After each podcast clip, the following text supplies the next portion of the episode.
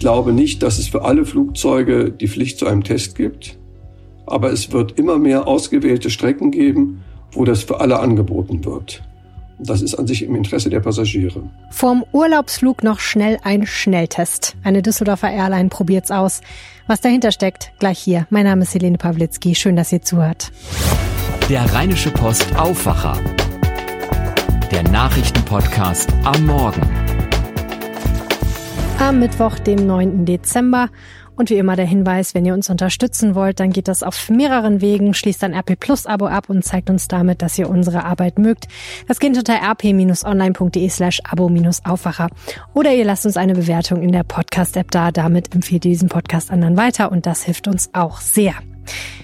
Zuerst nochmal ein Blick auf das Wetter. Heute bleibt es bedeckt und neblig trüb. Es bleibt relativ trocken. Im Rheinland kann es aber Sprühregen geben. Ein bis vier Grad, im Bergland minus eins. In der Nacht kann es in Westfalen schneien. Am Donnerstag ähnlich. Es kann aber im Südwesten über Tag auflockern. Zwei bis vier Grad, im Bergland null. In der Nacht zu Freitag kann es teils glatt werden.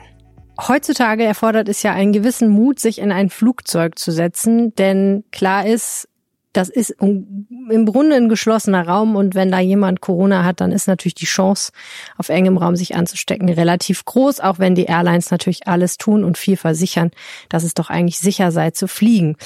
Es gibt jetzt eine Aktion, die soll das Fliegen noch sicherer machen. Die erste Airline, Sun Express, bietet seit Dienstag bei ausgewählten Flügen ab Düsseldorf an, vor dem Einsteigen einen Corona-Schnelltest zu machen. Und darüber spreche ich jetzt mit dem Reiseexperten unserer Redaktion, Reinhard Kowalewski. Herzlich willkommen im Podcast. Ja, einen schönen guten Tag wünsche ich. Dankeschön. Wie funktioniert das denn mit den Schnelltests vor Flügen genau? Also wer macht den und wie geht das? Die Schnelltests machen dann Sinn, wenn alle Passagiere vor einem ausgewählten Flug getestet werden. Dann wissen alle, dass sie gemeinsam sicher sind. Das bietet die Lufthansa bei Flügen von München nach Hamburg und zurück an, also auf ausgewählten Flügen. Das hat die Airline hier in Düsseldorf, also Sun Express, seltsamerweise nicht gemacht, sondern sie haben einfach nur angeboten, sich freiwillig testen zu lassen auf Kosten der Airline. Okay, also im konkreten Fall von Sun Express war das dann so, dass man da so einen Wangenabstrich machen lassen konnte und dann gab es direkt das Ergebnis oder auch nicht, oder wie? Ja, sechs Passagiere haben den Test gemacht. Bei sechs war er negativ, also alle sechs sind mitgeflogen, darunter war auch ein junges Paar mit Baby. Die haben einfach gesagt, wir wollen wissen, woran wir sind. Ein junger Mann hat gesagt, falls ich durch den Test erfahre, dass er infiziert ist, ist doch gut so, dann bleibe ich zu Hause, bevor ich in der Türkei in Quarantäne bin. Also das sind logische Motive. Ich bin auch persönlich sehr verblüfft, dass nur 6 von 90 Leuten den Test genutzt haben, obwohl er umsonst ist. Also ich hätte es gemacht. Aber man muss sagen, der, vom grundsätzlichen Sinn her hat es natürlich nur Sinn, alle gleichzeitig zu testen, damit alle sagen, jetzt fliege ich mit. Wenn ich das so höre, sechs von 90 haben den Test gemacht, das deutet ja nicht gerade auf eine große Begeisterung Ja, ich bin darüber verblüfft, muss ich ganz ehrlich sagen. Also ich hätte, ich hätte die Möglichkeit genutzt, einfach um mal zu gucken, war ich mal infiziert, bin ich infiziert? Ist doch interessant, das zu erfahren. Ja, war ja auch umsonst. Was ist denn das strategische Ziel? Was, wieso machen die Fluglinien und die Flughäfen das? Die Fluglinien und die Flughäfen wissen, dass die Bürger, also wir alle, wir wollen nächstes Frühling, wir wollen nächsten Sommer in Urlaub fahren. Also ganz, ganz viele Menschen. Aber die Menschen haben Sorgen wegen Corona, wegen Quarantäne und so weiter. Wenn die es jetzt schaffen, dass, sagen wir mal, die Hälfte des Flugverkehrs nur noch mit Flugzeugen abgewickelt wird, wo alle vorher getestet werden, werden viel mehr Menschen wieder in Urlaub fliegen. Und dann werden die in Hotels sein, wo auch sehr strenge Regeln sind, aber ein toller Strand. Und dann kommen die alle zurück, werden wieder vor dem Rückflug getestet. Und das ist insgesamt eine, sagen wir, relativ sichere Veranstaltung. Und damit hoffen die, im nächsten Sommer vielleicht die Hälfte des Flugverkehrs wieder organisieren zu können, wie vor zwei Jahren. Hm. Einerseits muss man ja sagen, diese Schnelltests bieten eher vielleicht eine doch trügerische Sicherheit, denn ganz hundertprozentig sicher sind die ja nicht. Und die andere Frage ist so ein bisschen, wird das denn, meinst du, irgendwann mal Pflicht, dass man sich testen lassen muss, bevor man in den Flieger steigt? Ich denke, das ist eine kurze Übergangslösung. Die bieten das jetzt an für ein paar Wochen oder Monate. Und dann im Frühling, wenn es wieder richtig losgeht, dann wird es zu jedem Ziel die Möglichkeit geben, an bestimmten Tagen in einen Flug zu steigen, wo alle vorher getestet werden. Und damit wollen sie dann neue Passagiere locken, weil es natürlich sicherer ist zu fliegen, wenn alle vorher getestet wurden, als wenn keiner vorher getestet wurde. Ähm, ich glaube nicht, dass es für alle Flugzeuge die Pflicht zu einem Test gibt, aber es wird immer mehr ausgewählte Strecken geben, wo das für alle angeboten wird. Und das ist an sich im Interesse der Passagiere. Mhm. Dann herzlichen Dank, Reinhard Kowalewski. Ja, gerne. Bayern macht dicht, Sachsen macht dicht und Rheinland-Pfalz will seine Corona-Maßnahmen nur über Weihnachten, nicht über Silvester lockern. Man merkt, die Einschläge kommen näher, der Lockdown zeichnet sich ab. Manche Länder preschen jetzt vor, und zwar direkt in so einen harten Lockdown, was ja bedeuten würde, Schulen, Kitas, Geschäfte, das öffentliche Leben würde dann komplett ruhen, so wie wir es schon im Frühjahr hatten. Das fordert im Übrigen auch die Leopoldina, die Nationale Wissenschaftsakademie. Und deswegen müssen wir einfach nochmal drüber sprechen und auch nochmal mit Kirsten Bialdiger, der landespolitischen Chefkorrespondentin. Herzlich willkommen nochmal im Podcast. Hallo Helene. Du wirst ja jetzt praktisch Dauergast, muss man sagen. Gestern, heute nochmal. Wie sieht's denn aus? Wird Nordrhein-Westfalen damit machen bei dieser härteren Gangart?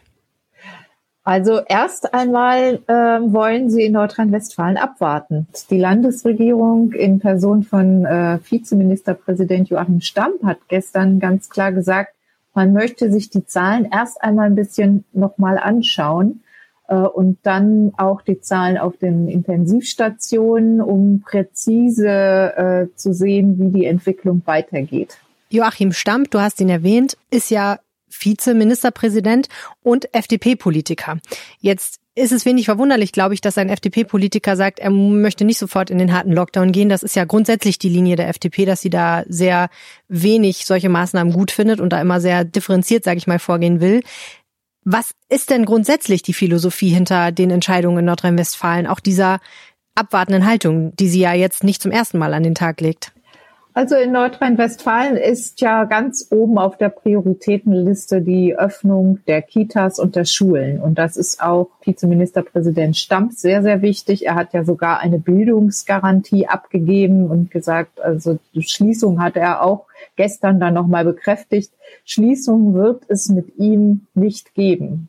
Er ist ja auch Familienminister und für die Kitas zuständig. Ne? Genau, genau. Und die Schulministerin ist ja auch eine FDP-Ministerin. Also die beiden, beide sind sich da sehr einig und auch äh, Armin Laschet, der Ministerpräsident, hat das bisher genau so unterstützt, weil eben deutlich wurde im Frühjahr, wie groß der Schaden dann doch ist, wenn die Kinder über Wochen und Monate zu Hause sitzen und nicht zur Schule gehen. Hm. Und das ist, das, das steht ganz oben.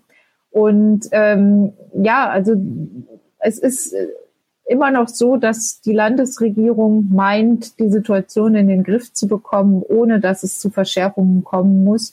Ähm, Ministerpräsident, Vizeministerpräsident Stamp sagte, es, ähm, es ist äh, erstmal abzuwarten. Wir wissen ja noch gar nicht ganz genau, ob dieser neuerliche Lockdown nicht doch Erfolge zeigt und er ist da offenbar ähm, nicht so sicher, dass, dass das Ganze schon verloren ist. Also er möchte, er möchte nicht gleich neue drastische Maßnahmen ergreifen und er sagt auch, das verunsichert die Menschen, wenn die Politik nach drei Tagen immer wieder die gerade ergriffenen Maßnahmen über den Haufen wirft und schon wieder äh, neue Vorschläge macht. Also da ähm, ist er eben auch zurückhaltend. Es entwickeln sich ja die Dinge in manchen Ländern wirklich relativ schnell, schneller als vielleicht gestern noch erwartet. Zum Beispiel in Sachsen, wo ja da noch wirklich noch mal härtere Nummern gezogen werden als jetzt in Bayern. Was ist denn da der Treiber dahinter? In Sachsen sind die Zahlen extrem hoch. Also da liegt die Sieben-Tage-Inzidenz. Das ist ja diese Zahl, die angibt, wie viele Neuinfektionen binnen sieben Tagen äh, pro 100.000 Einwohner wieder äh, neu hinzugekommen sind. Und diese Zahl liegt in Sachsen tatsächlich bei über 300 und äh, in NRW im Vergleich dazu äh, bei 140 äh, um den Dreh. Das heißt, es, es müssen in Sachsen tatsächlich viel härtere Maßnahmen ergriffen werden, weil die Krankenhäuser auch dort schon in einer ganz anderen Situation sind als hier in Nordrhein-Westfalen. Mhm. Und Bayern? In Bayern ist die Situation äh, auch äh, nicht äh, gerade besonders prickelnd. Also prickelnd ist es natürlich nirgendwo, aber in Bayern ist es auch äh, besorgniserregend, äh, noch schlimmer als in Nordrhein-Westfalen. Das liegt im Moment an, an drittletzter Stelle.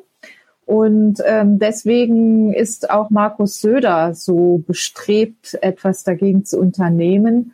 Und er hat sogar heute schon gesagt, äh, es könnte sein, dass die Geschäfte auch schließen in Bayern nach Weihnachten. Mhm.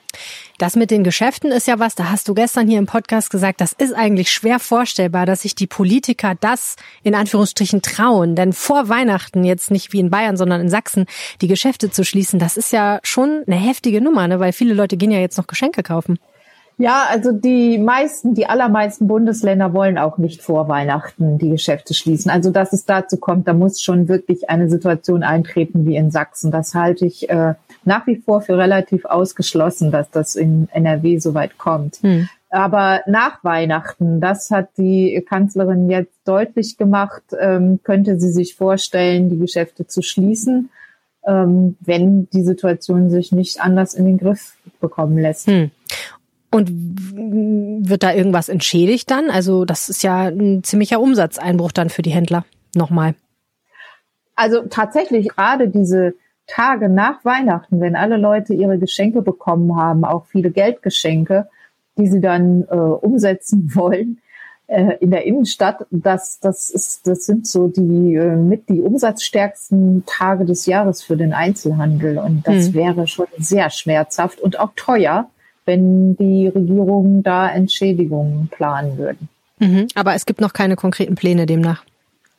Die Pläne sind noch nicht konkret und es ist auch so, ähm, dass es noch nicht mal einen Termin gibt für eine MPK, also Ministerpräsidentenkonferenz mit der Bundeskanzlerin vor der vor der bisher äh, angepeilten vor dem angepeilten Datum am 4. Januar. Also es gibt noch keinen vorgezogenen Termin. Das wurde zwar heute ins Gespräch gebracht, aber ähm, man konnte sich nicht äh, darauf einigen in der Länderrunde. Mhm. Wie es weitergeht mit dem Thema Lockdown, das erfahrt ihr natürlich auch in unserem Corona-Live-Blog auf RP Online. Und an dieser Stelle herzlichen Dank an Kirsten Bialdiger. Ja, gerne. Die News aus Düsseldorf, jetzt von Antenne. Guten Morgen. Guten Morgen, Helene. Charlotte Großer ist hier. Wir sprechen heute über ein Thema im Beschwerdeausschuss. Eine Anwohnerin hatte sich beklagt, dass die Müllabfuhr sie zu früh wecken würde.